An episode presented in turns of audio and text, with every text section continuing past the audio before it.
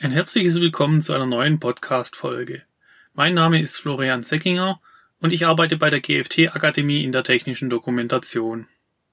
In dieser Reihe befassen wir uns mit den einzelnen Punkten der Maschinenrichtlinie und ihre Bedeutung auf die technische Dokumentation. Darin geht es beispielsweise um die Mindestangaben, die in einer Betriebsanleitung vorkommen müssen, oder die Übersetzungsverpflichtung einer Anleitung in eine der Amtssprachen der EU.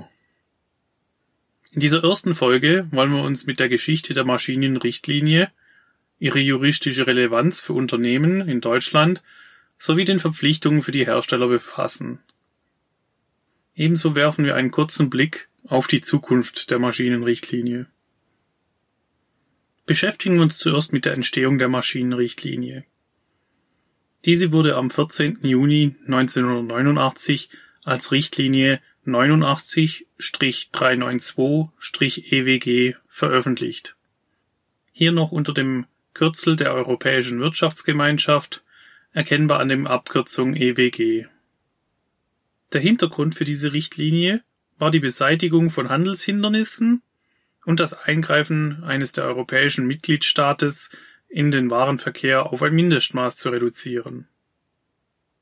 Daher schafften die europäischen Staaten mit einem neuen Harmonisierungskonzept mehrere Richtlinien, welche das Produktrecht in Europa revolutionierte. Auf 24 Seiten waren alle Anforderungen hinsichtlich der Sicherheit von Maschinen und den Gesundheitsschutz für alle Beteiligten zusammengefasst. Diese neue Maschinenrichtlinie galt für alle EU-Mitgliedstaaten und musste in das jeweilige nationale Recht umgesetzt werden. Seit ihrer ersten Veröffentlichung wurde die Maschinenrichtlinie mehrfach überarbeitet. Die Richtlinie 91-368-EWG erweiterte am 20. Juni 1991 die Maschinenrichtlinie um auswechselbare Ausrüstungen, Maschinen zum Heben von Lasten und bewegliche Maschinen. Zudem wurden Maschinen, die einem militärischen Zweck dienen, sowie Seeschiffe, Beförderungsschiffe land- und forstwirtschaftliche Zugmaschinen in eine Ausnahmeliste aufgenommen. Zwei Jahre später bezog die Richtlinie 93-44-EWG Sicherheitsbauteile und Maschinen zum Heben und Befördern von Personen mit in den Geltungsbereich der Maschinenrichtlinie.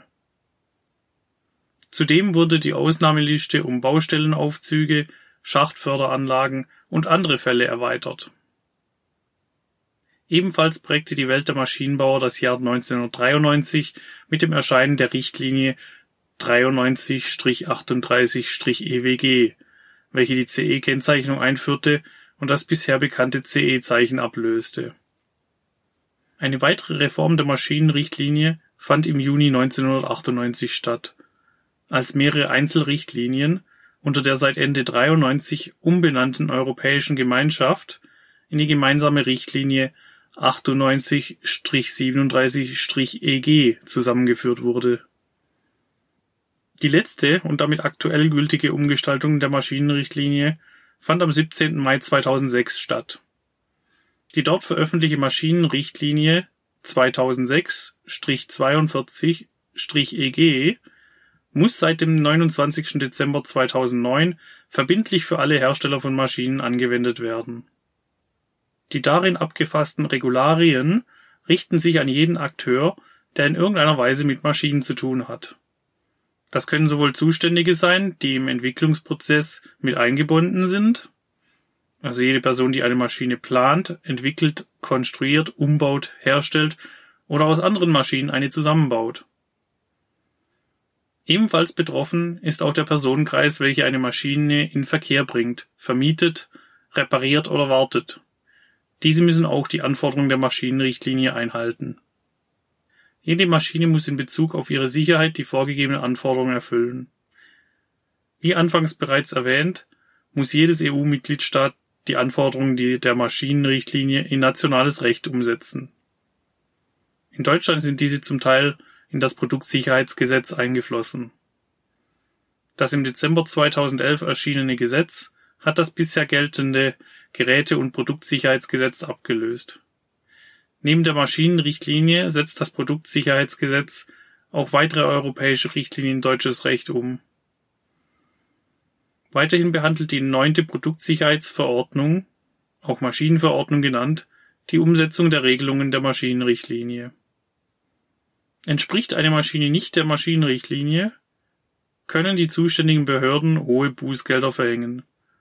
Diese sind gegenüber dem früheren Geräte- und Produktsicherheitsgesetz deutlich schärfer geregelt.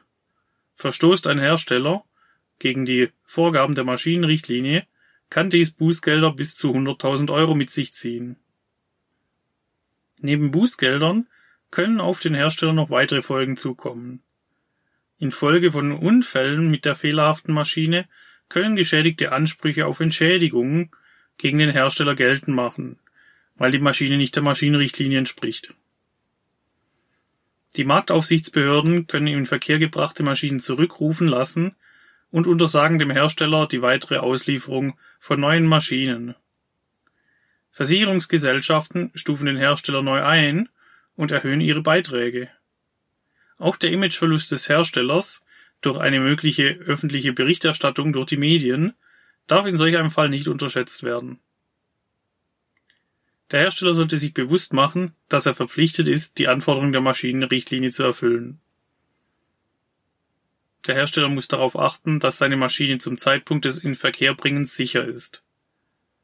Das bedeutet zum einen, dass die Maschine sicher zu bedienen ist, aber auch alle Schutzeinrichtungen ihre Funktion erfüllen und nicht leicht umgangen oder ausgetrickst werden können. Auch muss der Hersteller alle Restrisiken, die konstruktiv nicht beseitigt sind, für den Benutzer deutlich kennzeichnen, durch entsprechende Hinweise in der Betriebsanleitung und an der Maschine. Der Hersteller muss eine Risikobeurteilung samt Konformitätsbewertungsverfahren durchführen. Zu dem Thema Risikobeurteilung empfehle ich Ihnen auch meine andere Podcast-Reihe. Die Folge 1 der Reihe Risikobeurteilung ist dazu ein guter Einstieg. Hat der Hersteller das Konformitätsverfahren durchlaufen, muss er das CE-Kennzeichen an der Maschine anbringen und die Konformitätserklärung ausstellen. Mit der CE-Kennzeichnung erklärt der Hersteller der Maschine, dass er sich an die Maschinenrichtlinie und die für sein Produkt betreffenden harmonisierten Normen gehalten hat. Bevor diese Folge zu Ende geht, möchte ich noch einen kurzen Blick in die Zukunft der Maschinenrichtlinie werfen. Die aktuelle Fassung der Maschinenrichtlinie ist inzwischen seit mehr als zehn Jahren auf dem Markt. Da fragt man sich, inwieweit diese Fassung noch zeitgemäß ist.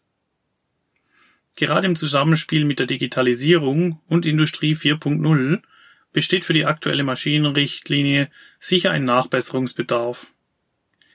Die EU-Kommission beschäftigt sich bereits mit der Bewertung der Maschinenrichtlinie und will bis 2020 einen Änderungsvorschlag erarbeiten. Dafür hat die Kommission Stellungsnahmen von Industriefirmen, Behörden, Verbänden und den Verbrauchern bzw. Arbeitnehmern gesammelt und ausgewertet. Dabei wurden sowohl die positiven wie negativen Aspekte der Maschinenrichtlinie durch die Befragten bewertet. Einen 210 Seiten langen Evaluierungsbericht hat die Europäische Kommission dann aus den gesammelten Stellungsnahmen, Statistiken und Dokumenten erstellt ein erster Schritt in Richtung Überarbeitung, und wir warten bereits gespannt auf den kommenden Änderungsvorschlag der Kommission.